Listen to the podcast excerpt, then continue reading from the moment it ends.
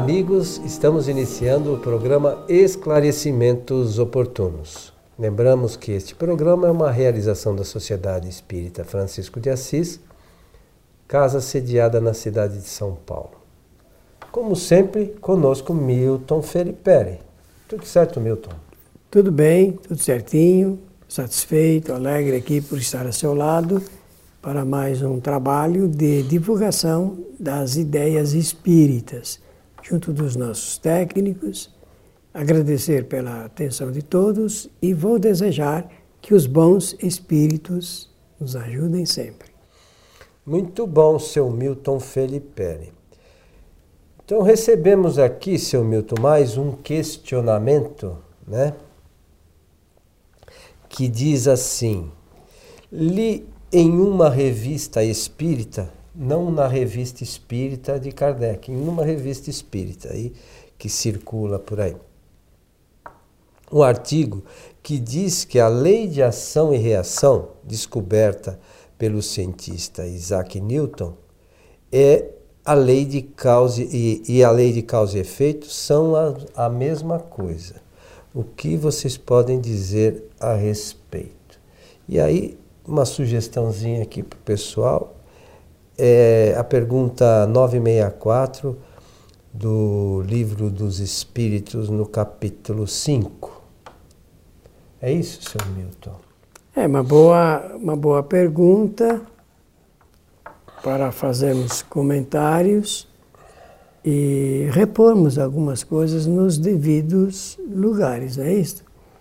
Então, a pessoa está, ela leu no artigo e o artigo diz que tanto a lei de, de ação e reação do Newton e a lei de causa e efeito, que é um, um princípio fundamental da doutrina espírita, um dos princípios fundamentais. Uma lei natural também, né? Lei natural, é, são a mesma coisa. É, no fundo, se a pessoa perguntou o que nós podemos dizer a respeito, é porque talvez ela não concorde, viu? É. Não é isso? É, tá porque se, criando uma dúvida aí. É, né? Ela criou a dúvida e quer saber como é que podemos sanar. Muito bem. Olha, essa chamada. Nós não somos cientistas. Talvez nós nem tenhamos autoridade para uh, uh, discutir e discursar com o Newton, o Isaac, que é um cientista inglês. Mas nós somos um pouco cientistas, Milton. É. Porque na casa espírita nós não fazemos algumas é experiências dizer, não, científicas. Não. Nós não somos cientistas. Da área é, da física. Isso, porque não tratamos da física. Falta para nós essa autoridade que os físicos têm. Né? Então, até pedimos desculpas aos irmãos cientistas, porque vamos mexer nesse assunto, mas nós precisamos, como somos estudiosos do Espiritismo, dele nós podemos falar com um pouco mais de propriedade. Mas como na escola se ensina que a lei de ação e reação é a terceira lei de Newton, é porque existem duas, duas outras primeiras. A primeira é chamada lei de, da inércia e a segunda é um, um dos princípios é, fundamental da dinâmica. E depois vem a lei é, para cada ação, né, que é uma, uma força, há uma outra reação, que é uma força igual e contrária. Então, essa é uma lei. As três leis apresentadas como enunciados científicos por Newton, Isaac Newton, esses três pontos são inflexíveis. São leis da natureza. Nós, os espíritas, das leis da natureza, dizemos as leis de Deus, leis divinas. Essas eh, as leis eh, da física são inflexíveis, não há como fazer mudança. Sempre acontece do mesmo jeito, por isso que existe uma formulação matemática apresentada por Newton. E, e por que, que existe essa formulação? Porque pela observação, observação, milhares de observações, chegou-se à conclusão de que a coisa acontece do mesmo jeito, da mesma forma, e assim por diante. Então, não há mudança alguma. não pode ser a mesma coisa que uma lei de causalidade em que prevalece sempre a inteligência, a vontade e o pensamento do espírito. A lei de causa e efeito não se aplica à matéria. E a lei de Newton se aplica à, matéria. matéria. É diferente, né? São coisas distintas. É, então, a lei de causalidade é a lei, por observação, que se aplica ao procedimento dos espíritos né?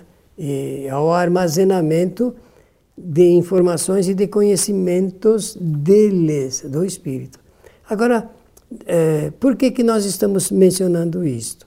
Porque não dá para você aplicar a lei de ação e reação no comportamento dos espíritos, porque seria a mesma coisa que existia no tempo do, no, do Velho Testamento, que é a pena de talião. A pena de talião tem esse nome porque tal, pen, eh, tal procedimento, tal penalidade, tal crime, tal penalidade. E, e não é assim que funciona na lei de causalidade, de causa e efeito, é, aplicada uh, para o espírito. Aliás, é bom nós dizermos aqui que Allan Kardec vai eh, apresentando essa nova teoria, muito importante, de, dos princípios da doutrina, ao longo dos livros, porque não existe nenhum lugar em que você lê lei de causa e de efeito, escrita por Allan Kardec. Lei proporcional às causas, isso aí tudo nós vamos ter, mas ele utilizou de recursos os mais diversos para ir apresentando essa nova, eh, esse novo ensaio, essa nova teoria. Como é que funciona a lei de causa e efeito? Funciona assim. O espírito, ele produz as causas e ele recolhe os efeitos dessa causa. Só que tem um detalhe. Como ele uh, uh, possui vontade e ele pode fazer mudanças, porque olha que coisa interessante, o espírito ele pode fazer alterações comportamentais. E tanto ele pode avançar mais, como ele pode atenuar até mesmo os efeitos ligados com as causas que ele produziu anteriormente. Então não dá para falar de castigo, de punição, de penalidade, só que o, livro dos Espíritos, ele é cheio desse linguajar, porque ele é escrito numa época em que a cultura religiosa era prevalecente na França quando surgiu em 1857 o Livro dos Espíritos, por exemplo. É, Kardec também menciona nos seus livros que se a gente der um nome para cada coisa, a gente não faz confusão.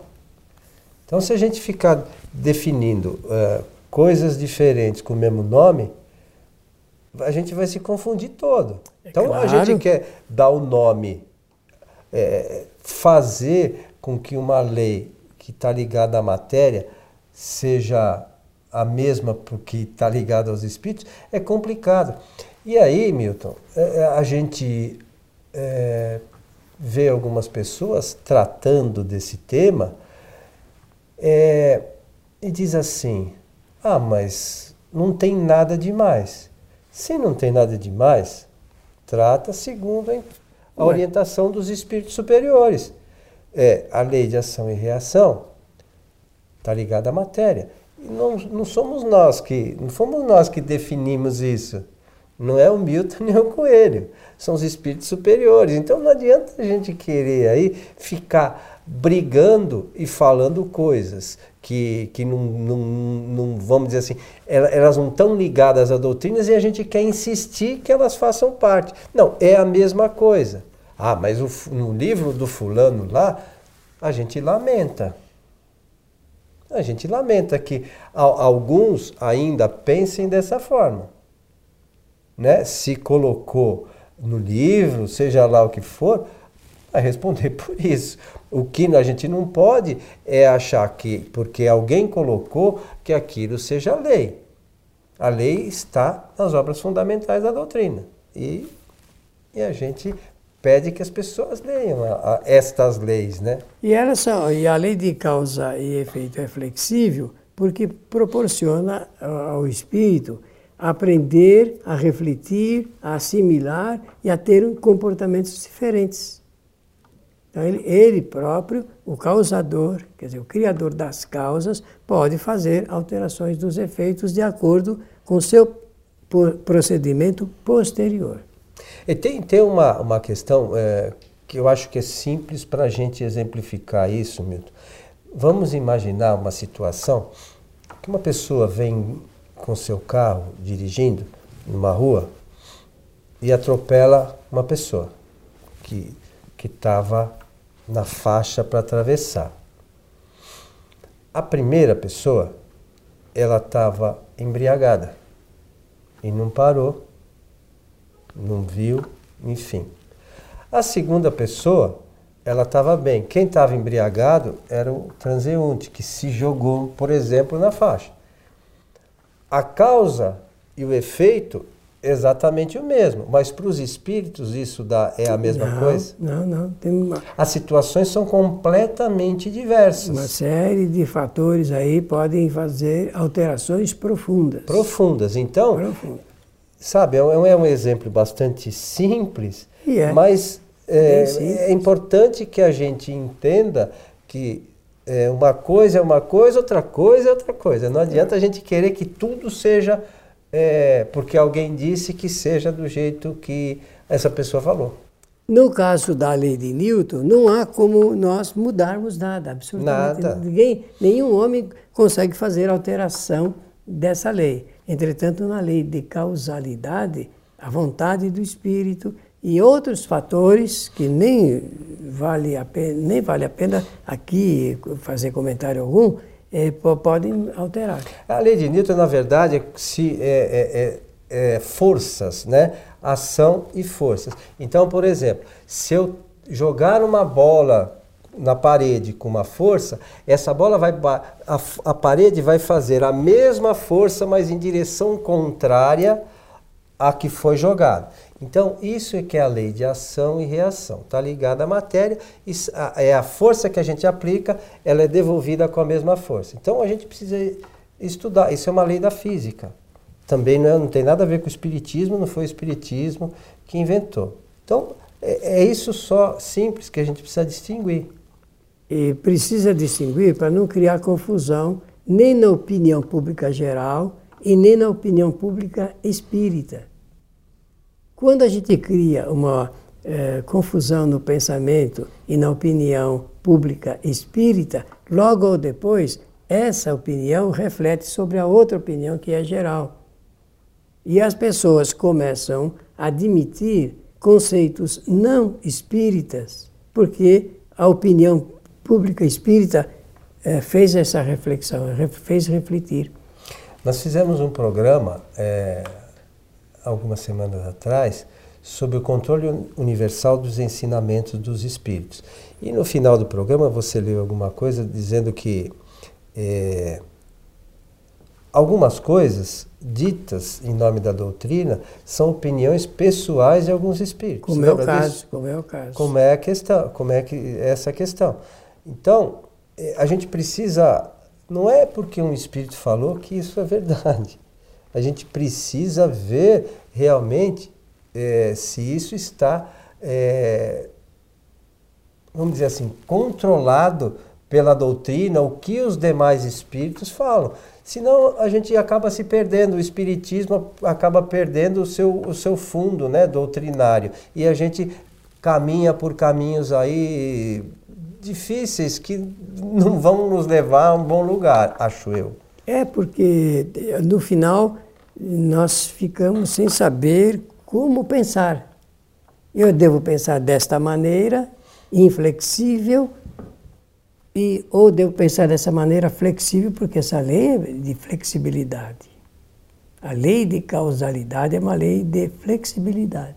Nem todas as, as, as vezes a gente vê situações é, diferentes, é, ou melhor, situações iguais, que o, os resultados são diferentes por conta dessa, desse exemplo que a gente Dessas deu, medidas. por conta da intenção. Isso mesmo. O, é, é, e, e, isso que diferencia né, o efeito, muitas vezes. Eu quis prejudicar ou, ou como a gente vê aí, essa questão de atropelamento, é, a pessoa é, acaba atropelando por imprudência do outro. Então, é, mesmo a lei é, dos homens muitas vezes não pune essa pessoa Nossa. por conta de, de, ele não ter tido culpa nessa Aí, questão, muito menos os espíritos. Aliás, os juízes fazem essa análise muito profunda das intenções. É, e, e faz toda a diferença. De modo que é, a lei de causa e efeito tem a ver com as nossas ações, né? com aquilo que a gente, nós efetivamente fazemos. É Sim. diferente da lei de causa de, e, além de ação e reação, que está ligado a efeito só sobre a matéria. Agora eu quero fazer, ao lado desse comentário seu, um, um, uma reflexão sobre o conteúdo que está nas obras espíritas do ponto de vista da linguagem. Sim. Porque, como eu falei, foi escrito e publicado numa época em que a linguagem era muito religiosa e, e ressentida pelo reflexo da cultura religiosa da época. Então, o que é que nós vemos no livro dos Espíritos muitas das vezes? Olha, eu vou usar a expressão que está ali.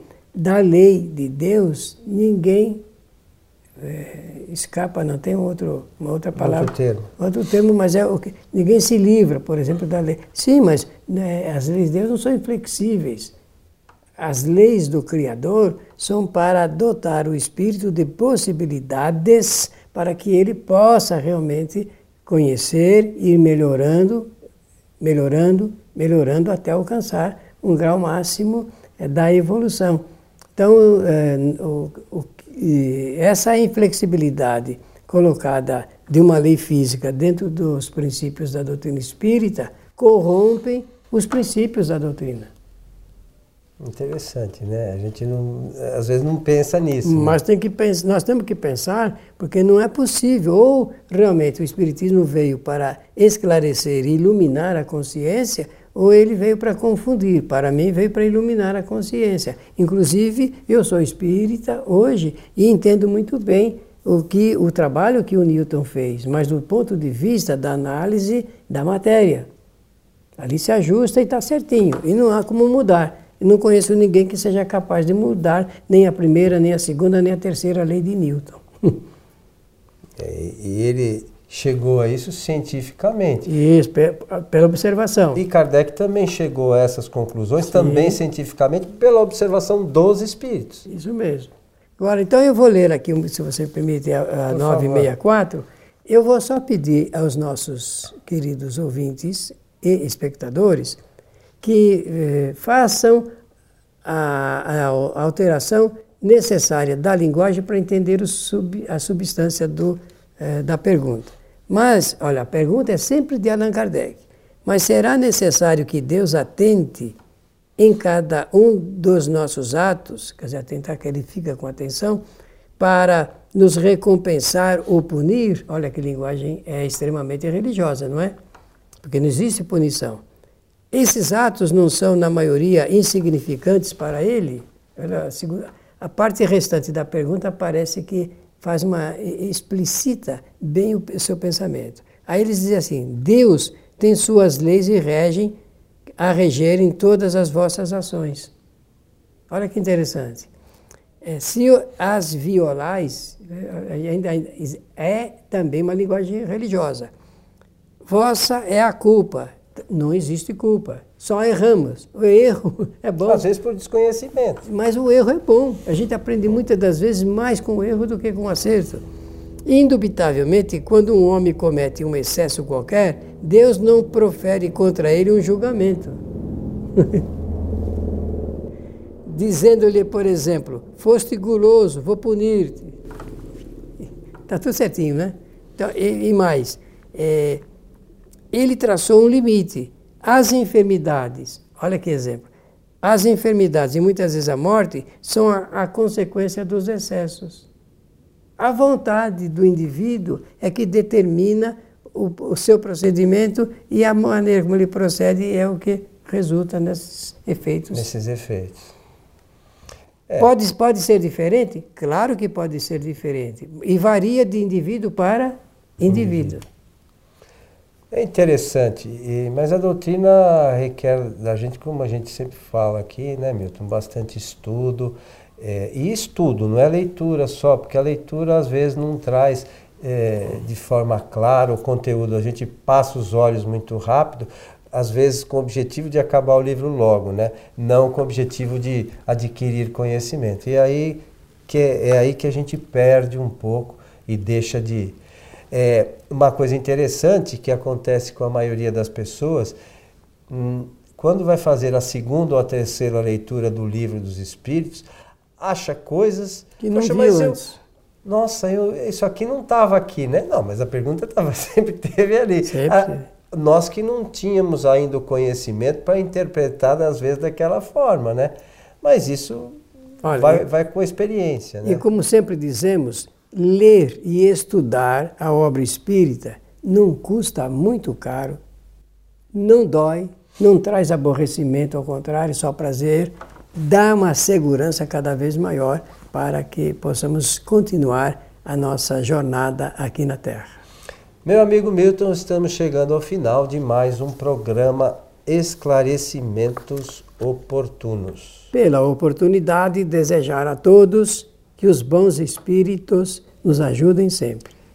Queremos convidar a todos mais uma vez para que assistam às palestras da nossa casa que são transmitidas ao vivo toda sexta-feira a partir das 19h30 ou pelo site é, tvfraternidade.com.br ou pela nossa página no Facebook, que é o programa Transição.